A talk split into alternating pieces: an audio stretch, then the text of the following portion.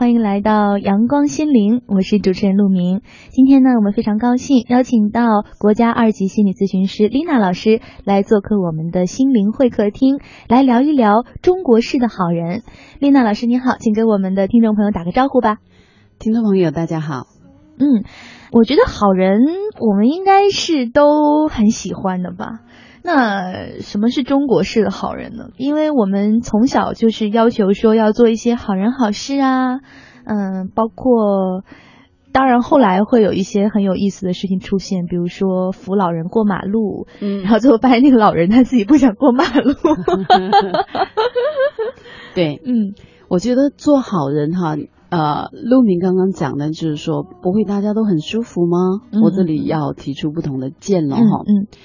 我们一定要清楚我们对象到底是谁。嗯，就好像刚刚讲的，就是我们很想做好人，我们要扶人过马路哈。然后那位觉得我又不想过马路，为什么你要挟持我过马路？或者是在公共汽车上哈，嗯嗯，那位会想我又不老，为什么你要给我让座哈？难道我看起来有这么老吗？嗯，所以首先呢，我们要一个要有界限。我们要知道对方有没有这样的需求，还是我们自己的需求？是有时候其实可能是我们自己想做好人的需求超过了对方到底有没有这样的需要。嗯，那这个时候呢，我们又越过了边界，来做一些希望讨好别人的事情，这个可能会反过来让别人会比较愤怒。比较生气，我就遇到过。我有一次坐地铁，然后穿的比较宽松，我知道你要说什么了。对啊，然后就给我让座啊，然后我当时就反应过来说啊，老弱病残孕，那我可能只属于最后一项了。当时的反应是怎么样的？我当时不想坐，但我觉得人家都已经起来了，那还是就坐下了，嗯，就感受一下运吧。嗯，然后那一天的感受是什么？就那天可能会感觉很不好意思，然后就基本上就是逢人便自嘲这个故事。嗯，就是你看我会像孕妇吗？对，对你自己在怀疑你自己是不是？嗯，好，为什么我下次不要再穿这种衣服了，或者怎么样？其实我也没有主动的。有这样的需求，那这样中国式的好人哈，我们讲中国式的，我们在这里呃灌中国式的，等下解释为什么会这样啊，这样的好人呢，那我们在做的时候，其实做好人是没有关系的。问题是，首先刚刚已经讲了，要有个界限，看别人有没有这样的需求。还有一个值得注意的就是，因为我经历了不同的。啊，文化国家文化，这里讲的是国家文化哈，或者是叫民族文化。那一定一定要记得，如果对象是欧美人的话，我们一定要首先问人家这件事情，我可不可以去帮别人？嗯嗯，才可以去做这件事情。哦，Can I help you？嗯，而不是说我们认为这件事情对他好。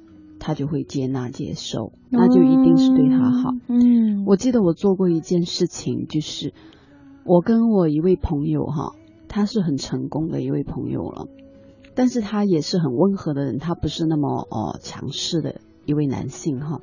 好长时间没有见了，然后回去欧洲的时候打电话给他，在中央火车站打电话给他，哇，他就很开心，他说我等下要开个会，因为他自己有自己的公司。他说：“我等一下要开个会，但是我把他推掉吧。”嗯，然后就说在哪里见哈？那我就坐火车过去找他。出来以后都没有认出他，因为他留了胡子。然后一看见我，给我一个熊抱，然后还把我抱起来摔了一下哈，就是甩一甩。嗯，对啊，转圈转圈，公主抱转圈。然后我很开心，我也是好长时间没有见他，因为他是我觉得在丹麦是。他是智商还有他的智慧都是很好的一位人，嗯，而且他的经历也是蛮伤痛吧，很大的伤痛，嗯，所以这样的人他可以落下来，对，他可以思考一些事情，是。啊，所以我跟他就有很多的哲学方面的或者是人生方面的这些思想可以去讨论，嗯，所以他看见我很开心，后来我们。找了一个很好的咖啡馆坐下来，嗯，那我记得我做了一件事情，他的杯子放到那个桌子的边缘，嗯，我当时就很怕他掉下来那个杯子，嗯，然后我就讲话的中间哈，我就把那个杯子，嗯，我没有问他，我就把杯子挪到中间一点点，嗯，然后他的举动是什么？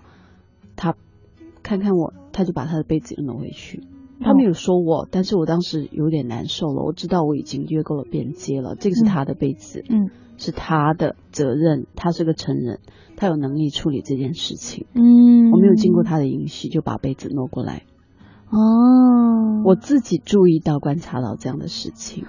那我刚刚想说的，这个就是一个很典型的例子。嗯，即使是一个很爱你的朋友，嗯，这些事情。如果他是欧美背景的，这些事情都不应该去做，因为这个是他的杯子，他是有一个足够有能力、智商够好的人，嗯，他有能力去处理这件事情。你为什么要去处理这件事情？其实关于这个边界哦，我觉得真的中国式的好人，可能有一部分都是特别好的爸爸妈妈。我要说好。爸爸妈妈，你知道吗？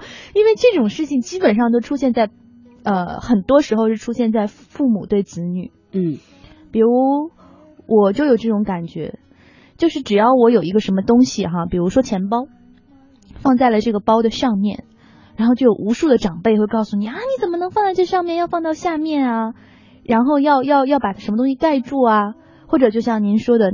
一个什么水啊，放在这个边缘，马上就给你放到最中间，说哎呀，这个会打掉啊，这个会会不好。哎，那个时候我以前可能还没有感觉，我现在越来越感觉到被侵犯。这种侵犯就是那种我的行为被侵犯。对，就你为什么要管我这个？他又没有，他如果这个钱包真的丢了，我觉得我也可以负这个责任。对，这是你自己的事情。对对对对对，我现在越来越有这个意识，被侵犯呐，或者是。啊，他们已经越界了。这个是我们大了以后有这样的一种概念以后，我们才可以到达那个层面，有这样的认知。嗯，但是小的时候，我们就会一直认为说，我们没有能力，我们其实是没有一个独立的价值的。嗯，这个是我们得到的自我认知了。嗯，对呀，所以我感觉就是中国式的好人，包括这种中国式的好父母啊。嗯嗯，之前在这个网上还有一。篇帖子蛮火的，就是说有一种冷叫做你爸爸妈妈觉得你很冷，对你不知道你自己冷不冷，但是爸爸妈妈知道你冷不冷。对呀，而且我们现在进入到冬季啊，尤其呃北方可能会，因为他们常年在这种就是比较低温的状态下，像南方可能偶尔降一下温，我们就能看到。在大街上，很多小孩穿的衣服就明显的就是过多，走不动。真的，真的就是把它包的像粽子一样，可爱是很可爱了。但我也不知道 这个婴儿到底跟我们这个感受温度差那么多吗？他们热不热？我想说的就是，我一直不赞成成人把小孩子想得太蠢、脆弱、脆弱，或者是太蠢、蠢啊，因为小孩子。他的最基础的生物的特性是什么？他知道自己会冷，他的皮肤会感受到冷。嗯，除非他的智商没有达到那个程度哈。但是小孩会不会不会说呀，或者不会去拿衣服？首先他知道自己会冷，嗯，他也知道自己饿不饿，嗯嗯嗯。那这个生物的本能就是我冷的时候我会不舒服，我会想要衣服。嗯，我饿的时候我会想要食物，这个是基础的本能。嗯。如果我们连小孩子自己的小孩子有这样的智商、这样的生物的基础的本能都不能信任的话，那我们根本就不可能再相信他还有能力做其他的事情。嗯，对呀，我还会想到一个很中国式的场景啊，中国式的好爸爸和好妈妈就是追着喂饭。嗯。哎，这个是一个很壮观的场景啊！对，这个是很壮观，或者是爸爸妈妈，或者是外祖父。嗯，你有见过吗？我没有见过，但是我看电视里面看了很多。嗯嗯嗯啊，有的时候在餐厅里也不知道你饿，嗯，我知道你饿了，嗯，你要是不吃的话，你就是一个坏孩子。嗯，我们以前也做过有关这个喂饭的这个节目哈。嗯，其实很多时候是父母自己的焦虑，把它投射到小孩子身上，或者是父母。焦虑了，我想去控制，嗯，我想让你啊长得胖胖的、壮壮的，我才避免了这种做父母的我没有尽到责任这样的一种负罪感。哦，所以大部分时候我是在为我自己在做这些事情，其实我不是在担心你，我是在担心我自己。那这些结果呢，都是可能父母干涉太多，嗯，一个是控制太多的父母，是呃，结果呢是小孩子会越来越没有自主感，嗯，越来越不用承担责任，越来越啊没有安全感，因为。离开了父母，我是不安全的，这个是他们得到的信息。嗯，那另外呢，只管自己的感受，啊，这个呢是父母太多的溺爱了，就是你是世界的中心，嗯，所以你从这个家庭出去以后呢，你很难去接受说这些人他没有把我当做世界的中心来对待，嗯，那我还是我行我素，我要他们把我当做最大，嗯，来处理。这样的父母是那种讨好型的父母吗？嗯，我不知道他们在对待别人的时候是怎么样的哈，但是一般来说，他们是焦虑才会造成焦虑和恐惧才会造成这样的一个结果哈。哦，这样的人如果真的是哦，他把别人的反应嗯当做自己的价值的一个平衡的或者是一个标准哈，嗯。那他就会时时刻刻观察周围的人是怎么样的反应，嗯，然后根据周围的人的反应来调节自己，或者是啊调整自己应该是怎么样的人。那我很多时候其实不是真正的我，嗯，我没有在做我想做的事情，没有说我想说的话，而我是在做我觉得别人想要我做的事情。别人想要我说的话，嗯，那这样的人呢，他通常是以别人的感受为中心，嗯，围绕着别人的感受转的，嗯，他自己认为他知道别人想要什么。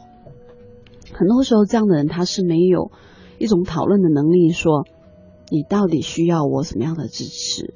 你需要什么？你告诉我，他没有这样的能力去直面去跟别人讨论别人需要什么。他是不是害怕自己不被需要呀？对。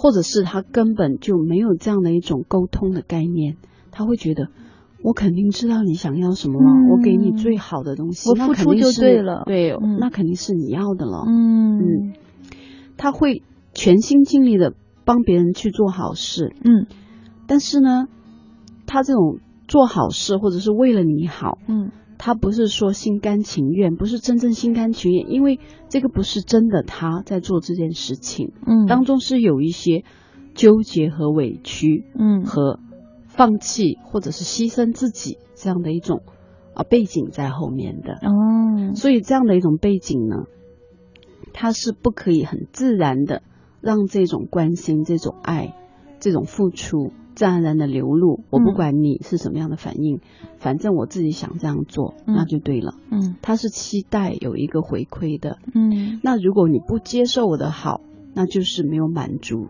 他被需要的这种需求，哦，不给他面子，然后他会觉得受伤。嗯，然后他会觉得，如果你没有回馈的话，你是在欠了他。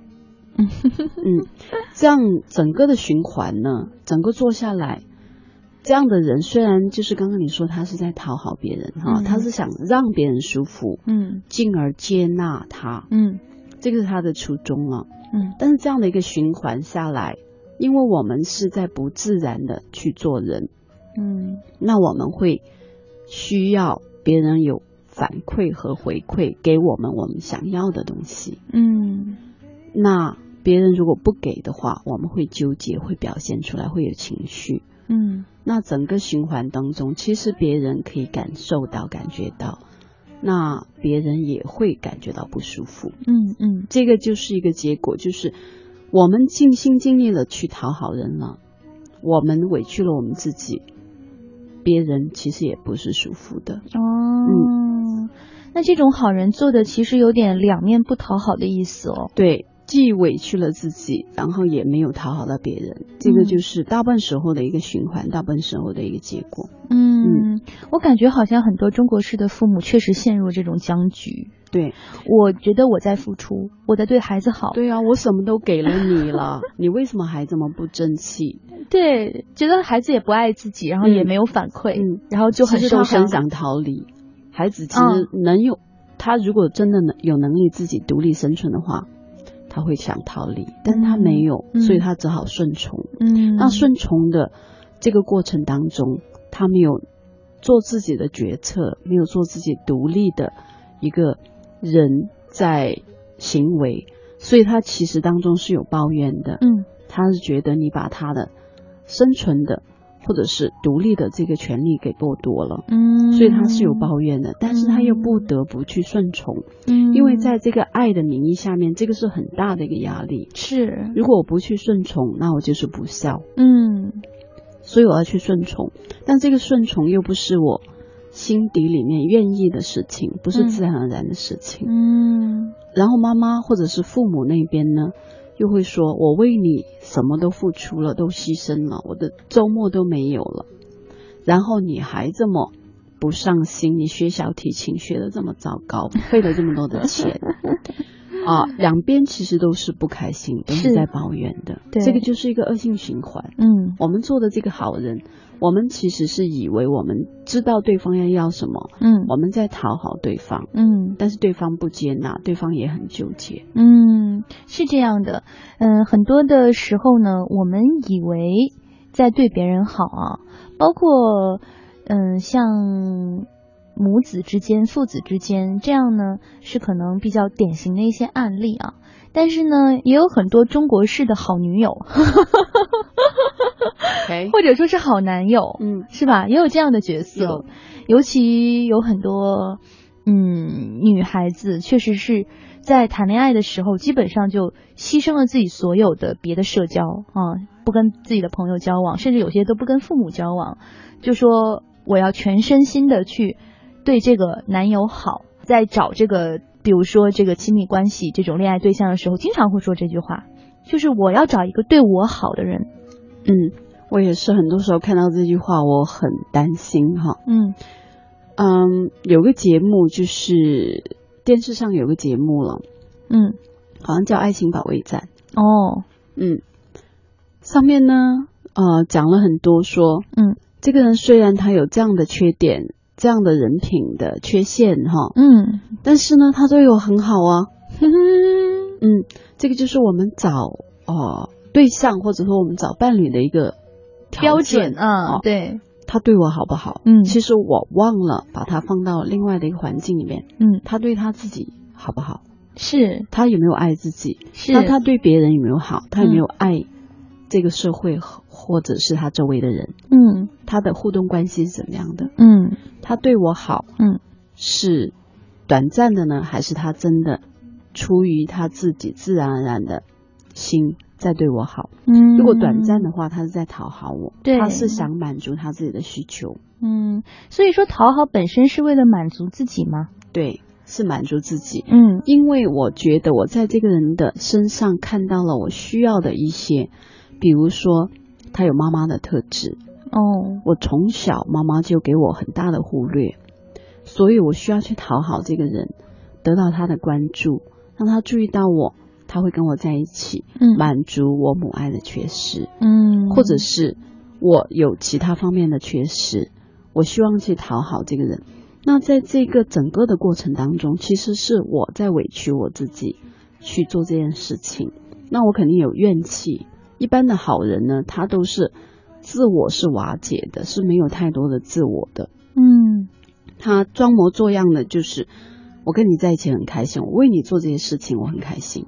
嗯，但是这个不是真正的他，所以他在当中会有很多的怨气。嗯，那这些怨气呢，会表现在什么方面？这个是很好玩的一点。嗯，我们可能没有注意到，拿一个小孩子，先拿一个小孩子来做例子哈。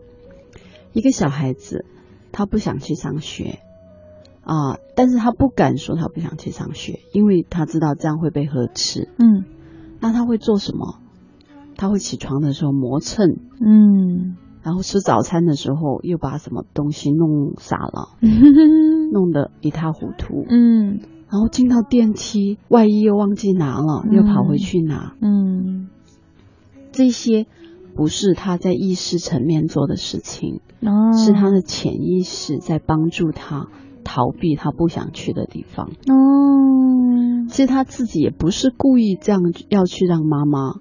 或者是爸爸生气说他早上迟到了，磨磨蹭蹭，让我很焦虑，是因为其实他是在反抗，嗯，他是在无声的去抱怨这件事情，嗯，他非得要做的事情，嗯，我不知道大家有没有这样的经历，就是有时候我们的大脑告诉我们，我们要去做这件事情，因为这件事情是可以给我们带来利益。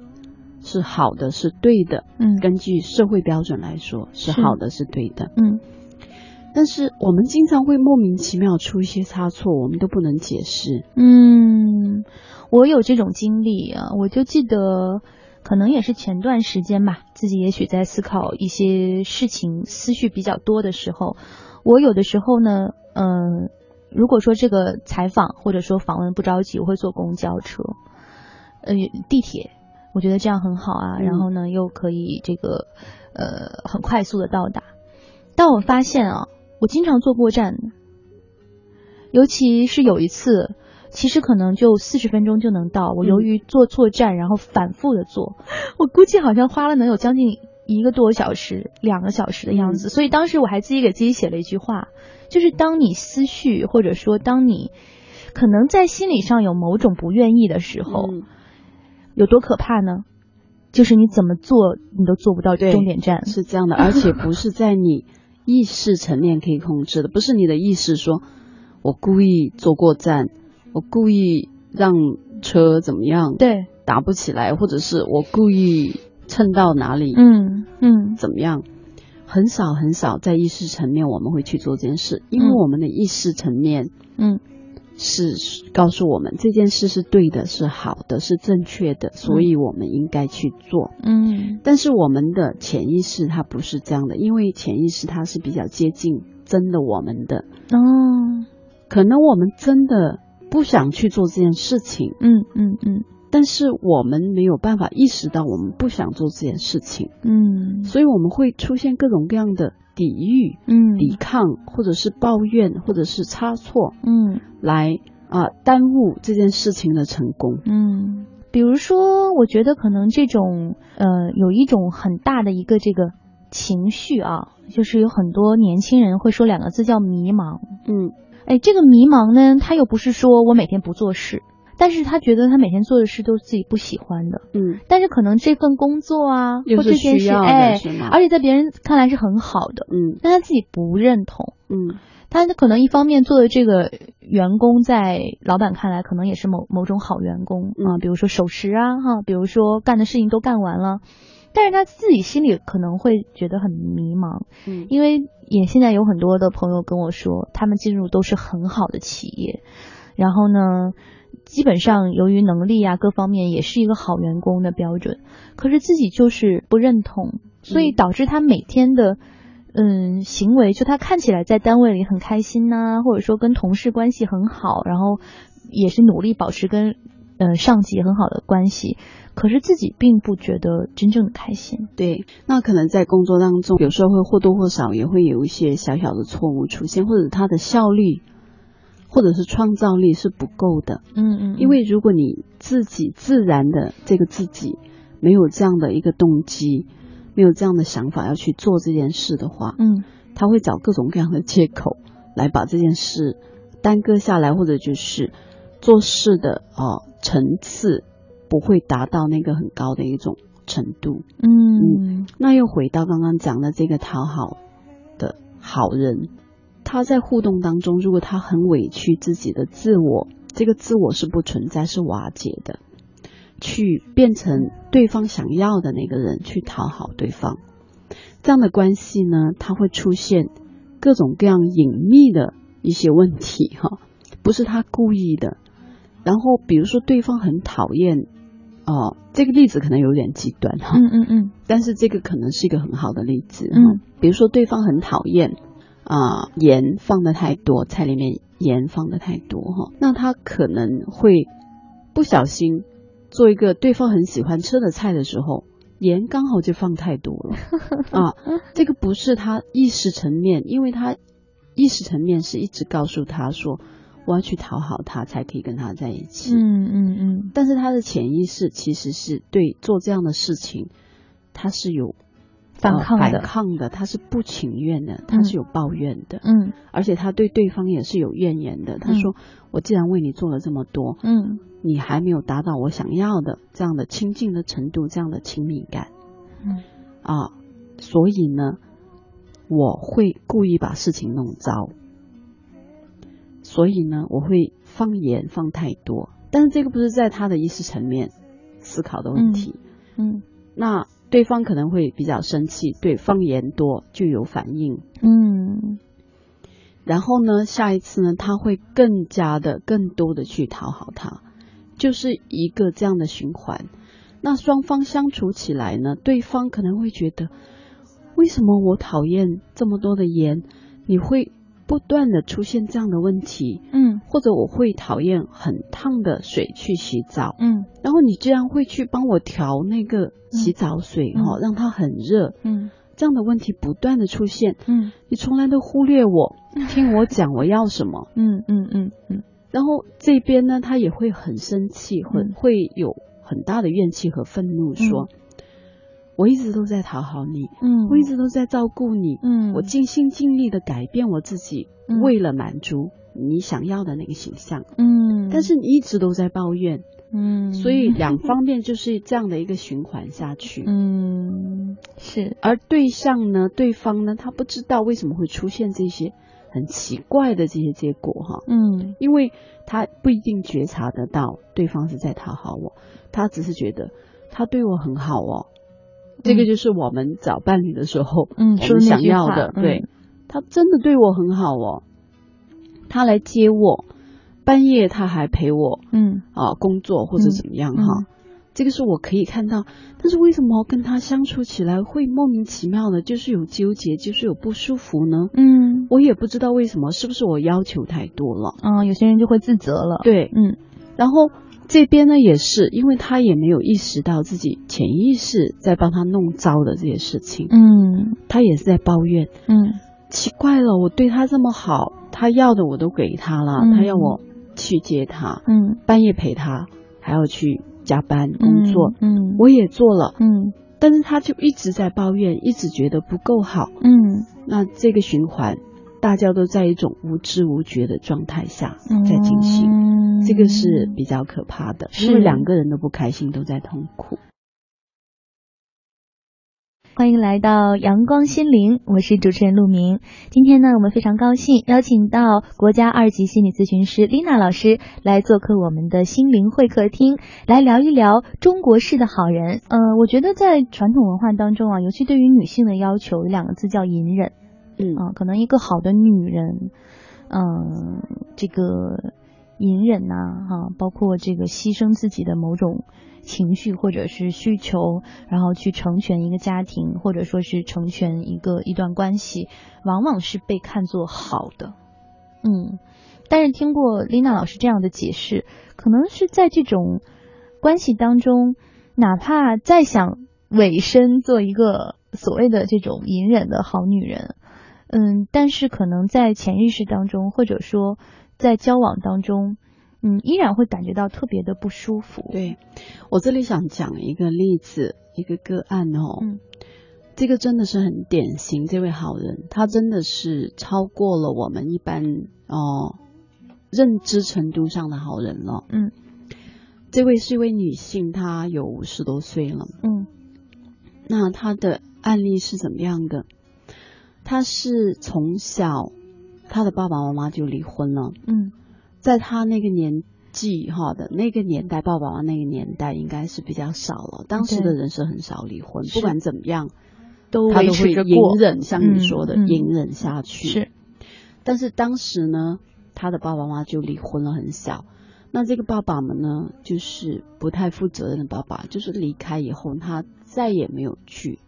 关注小孩子，一点都没有关心过小孩子，再也没有回来看他的孩子哦，联系都没有，就是这样，就是他从他们的生活里面几乎就消失掉了。哦，那刚好这位妈妈呢，又是一位能力不是很强的妈妈，嗯嗯，不是很懂怎么样去照顾人，嗯。那我的个案呢，就是这个家庭的大女儿，嗯，她后面呢还有两位弟弟，啊，一位弟弟呢是比他小几岁，另外一位在更小的这个弟弟呢是位残疾人，因为小儿麻痹，因为当时我不知道小儿麻痹是因为。啊，发烧的时候没有得到及时的治疗吧，嗯，就造成了小儿麻痹，是后天的，嗯嗯，就是这样的一个状况。那在这个状况下面呢，因为妈妈又不是很强大，不是很有力量感，不是很懂照顾人，嗯，那这个小孩子他在小的时候就知道自己要承担很大的责任去照顾妈妈，还有自己的两个弟弟，嗯，就是这样的一个角色，嗯，那这个人在成长以后呢，就成为。我们刚刚讲过的，所有的人都认为他是一个很善良、很好的人。嗯，善良到什么地步？好到什么地步？我遇到他的时候，这个个案就是他已经是五十多岁了哈。他现在的状况是，他在养他的妈妈。嗯，他也在养他的弟弟。嗯，他也在养他最小的那个弟弟。嗯，所有的人他都在养。嗯，然后他也去看过他的爸爸，还帮他的爸爸送终。哦，然后呢，他除了他弟弟的生活他要照顾以外，他还养他弟弟的太太，还养他弟弟的小孩子。嗯，而且他弟弟的小孩子已经二十多岁了。我的天呐，他还在养他们。嗯，就是他养了整个一个家庭。嗯。他怎么做到的？是 我这里想说，其实他真的是一个很聪明，他很有经商的头脑，太辛苦了。嗯，他同时还有他自己的家庭了，他有他自己的女儿。哦，他没有自己的公司，他是帮别人。哦哦，但是他居然就可以通过一点点小的投资，嗯，不管是哪方面的投资，嗯嗯，他就可以养了这么多的人。嗯，厉害。那我就问他，我说，嗯。你觉得你有这样的义务？那小的残疾人的弟弟哈，嗯，其实这位残疾人弟弟很聪明，很有自立的能力，他自己已经可以完全完全的独立了，嗯，他自己做了一些投资，而且投资的很好，嗯，他去银行，人家银行都问他，你今天要投资什么？嗯，银行都跟他，嗯，就是他是风向标这样，就是他是很聪明的人，是。那这位残疾的弟弟，我们先不说哈，先说他的。第二个弟弟，嗯，大第二个弟弟是，他是读过书、受过教育的，然后他是健康的，嗯，但他现在都不用养他自己，嗯，因为他已经失去了养自己的能力。那我就问这位个案，我说：“你觉得你有这样的义务吗？”嗯，他说：“那现在怎么办？我现在不养他，他连做一个保安的做不了。”我说：“为什么他不可以做个保安的做不了？”他说是因为他做保安的时候脾气很大，嗯，做一天就跟人家发火，嗯，然后就辞职，嗯。我说那你知不知道他为什么有这样的奢侈？嗯，跟别人发火然后辞职，嗯。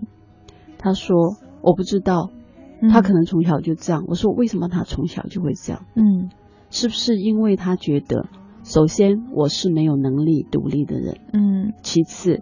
我即使不独立，也有人养我。嗯，然后他的小孩子，他的太太也是这样的一种心理，反正有个人在那里养我。嗯，那我问我的个案，我说，你知知不知道你自己现在在家庭里面你是充当了一个什么样的角色？他说他不知道。我说我看到的是一个父亲的角色，是你养育了整个的家庭。嗯。而且你还超过了、超越了父亲的边界。嗯，一般父亲是小孩子独立，特别是儿子，他独立成人以后，他自己独立的去生活。嗯，那你现在都不让他们独立去生活，他们现在已经四十多岁、五十岁的人，嗯，你还在养他们，而且还在养他们的小孩子。是，你已经把他们独立的这种能力和自信。都拿走掉了，嗯，所以他们现在根本不用为自己负责任，你把所有的责任全部放到自己的肩上。我说有没有想过这个问题，跟你小时候父亲的缺失是不是很有关系？你自己想一下，有没有把自己放到父亲的这个角色去承担对妈妈的义务，对所有人的义务？对，而且我觉得他现在可能有点骑虎难下。对，因为长期的这种惯性，也许，呃，他的这个弟弟啊，包括他的其他的人会觉得，就是我弱我有理哈。对我弱我有理，而且我现在其实已经没有这样的心理和能力再去为自己打拼了。但我知道他们心里肯定不开心的。他的二弟后面是酗酒，对呀，肯定很不开心。然后离婚，嗯，然后。整天就是那种怀才不遇那种感觉，浑浑噩噩的。据说以前是很有一个才气，就是在诗在文学方面了，嗯，是很有一点背景的一位，嗯。但是现在呢，就是满腹牢骚，是一直在抱怨这个社会，抱怨。周围的人给他的不公，让他怀才不遇。嗯，那这一点呢，其实我们是可以理解的，因为他毕竟是一个男人。嗯，如果一个男人连自己独立养活自己都不可以办到的话，那他不会自卑吗？是啊，他怎么样去面对这个社会，面对所有的人？是，嗯，对。所以就说，有的时候这个好心办的事儿啊。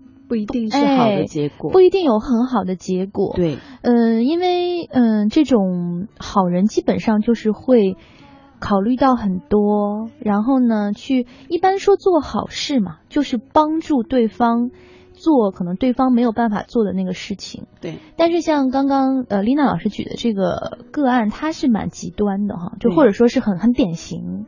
嗯，但是我们生活当中其实也有，因为程度好一点的，对，也有这样的好人。嗯嗯，比如说有的时候我们在做一些这种善事啊，其实实话说，有的时候在做善事的时候，我也在想，中国有一句老话叫做“授之以鱼，不如授之以渔”。对，他这个，嗯，现在包括这个以前我们做慈善，可能就是捐款。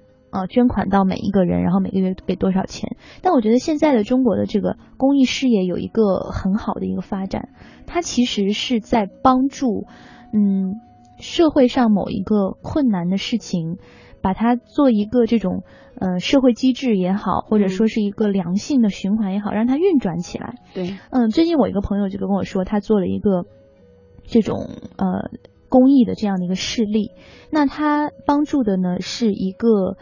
地中海贫血儿童的一个家庭，嗯，那当时他说，其实我一般来说不做那种就是捐款，嗯嗯，因为他说他是喜欢做这种公益的这样项目嘛，嗯，但是他说这个人是这个孩子家庭真的是穷到一分钱都没有了，哦，该磕的头都磕过了，该借的人都借过了，而且这个孩子的妈妈已经抛弃这对父子了，呃，然后呢，这对家庭呢。这个父母本身他们可能就有这个地中海的这个呃遗传，嗯，但是因为没有没有检测到，所以生了这个大儿子，大儿子就很严重，他每天必须要靠输血，嗯，如果没有这个就是这种输血的话，就会有生命的危险。哦，然后这个父母就会想，那我再生一个孩子，比如说给他换骨髓啊，可能能够这样，没有想到再生的这个妹妹呢，嗯，轻度的地中海贫血。就是没有办法支持哥哥换骨髓这样，所以这个妈妈就绝望了，呃，然后妈妈就等于说带着这个妹妹就离开了这个家庭。那当时她接触到这个家庭的时候什么情况呢？就是这个呃男孩子九岁，就是身体已经有很明显的反应了，因为已经没有钱，所以没有办法输血，肚子已经非常大，已经非常危险了。那他首先呢就是，当然是先募捐对吧？先把血输上，嗯，把孩子的这个生命。对的，呃，给抢救过来。嗯，第二个他做了什么？他说，就跟他的这个孩子父亲说啊，说，第一呢，你是一个男人哈，不能靠这个借钱过日子，捐的钱再多，你借的钱再多，那都是借来的。嗯，就首先你要工作。对。然后他就把他就是放到他的这个公益机构，因为可能本身呃也许文化程度也不高，就是去做一些这个打扫卫生啊，嗯嗯，做饭呐这样的工作。那。当他有了工作、有了工资之后，这个我的朋友第二件事就是把他的妈妈找回来了，把他妈妈找回来，就说：“你看，你的丈夫已经有这种生存的能力、工作的能力了。”嗯，那在经过一番调解，然后这个妈妈其实是也是很难过的。我相信她离开儿子的时候也是很多的不得已，她也希望能够是一个完整的家庭。那所以这对夫妻呢，经过后面很多的调解之后，他们两个就又组建成了一个家庭。那后来，他通过就是我这个朋友通过这个公益的机构啊，包括这个一些朋友，就是资助他们先开了一个早点店，嗯，而且不仅仅是卖早点，他这个早点是有公益性质，他还会去帮助同样有地中海贫血家庭的孩子，你可以来我这里免费吃早点，嗯，那有这样一个公益点之后，他们就申请到了一些公益的项目啊，公益的资金啊，公益的这种。嗯，有些基金是有这种资助的钱嘛，所以这个早点店就运转起来，而且就是以后做公益的人，比如说去到他的那个城市，去的时候都要去他那地方定点吃早餐。我不直接给你钱，我通过给你劳动的这个付款，然后来体验，来证明你这种劳动的价值。对，然后他这一个家就通过这一系列的这样的。帮助和扶持，嗯，就活过来了。我觉得这样做很重要，嗯，我也是很赞成。说我不是给你鱼，我真的是教你怎么样去钓鱼、钓鱼或者是捕鱼哈。这个在过程当中，你是有一个自我存在的，你不是一个可怜的、自卑的、被动的一个接受者啊。那我也是会做一些公益项目哈。那我们有个公益项目呢，就是。啊，帮助残疾人也是残疾人公司了，中国最大的一个残疾人公司。一个呢，是我们帮助他们就是心理方面的一些解决心理方面的一个问题。然后另外一点呢，就是我们也可以通过帮他们拓展，因为他们自己也有一些产品出来哈，帮他们做一些市场方面的一些运营啊，帮他们拓展那个市场。我觉得这个比说啊很。被动的去接受钱，对于他们来说，我觉得更重要，因为他们有个自立，是。有个努力，有个啊自我，嗯，有个自己的对自己的认知和价值感，在整个的过程当中，嗯，这个对他们的帮助，我觉得啊，即使离开了丽娜，即使离开了其他的这些啊公益的这些志愿者哈，他们也可以。把这些事情继续下来，我觉得这个是最重要的。嗯，在节目的一开始呢，我们说今天的话题叫中国式的好人啊。其实，在说的时候，我心里也是有一些，嗯，怎么说呢？一些。不可名状的一些感受，因为它毕竟前面加上了中国史。嗯，但是我们聊到最后，发现其实虽然前面有这样的一个冠名，但是实际上它的内涵是在不断进化的。对，我们也看到有不断的这种中国式的好人，他开始做一些这种，嗯，不是那种我做了这个事情证明我是好人，而是去帮助更多的人真的生活的更好，对，自立起来，在尊重和这个保护对方自我的这个。呃，这种状态之下，然后要帮助更多的人过上更好的生活。嗯，我想这可能才是一个真正的好人好事。对，好的，今天非常感谢丽娜老师做客我们的心灵会客厅，我们下期节目再见，谢谢大家。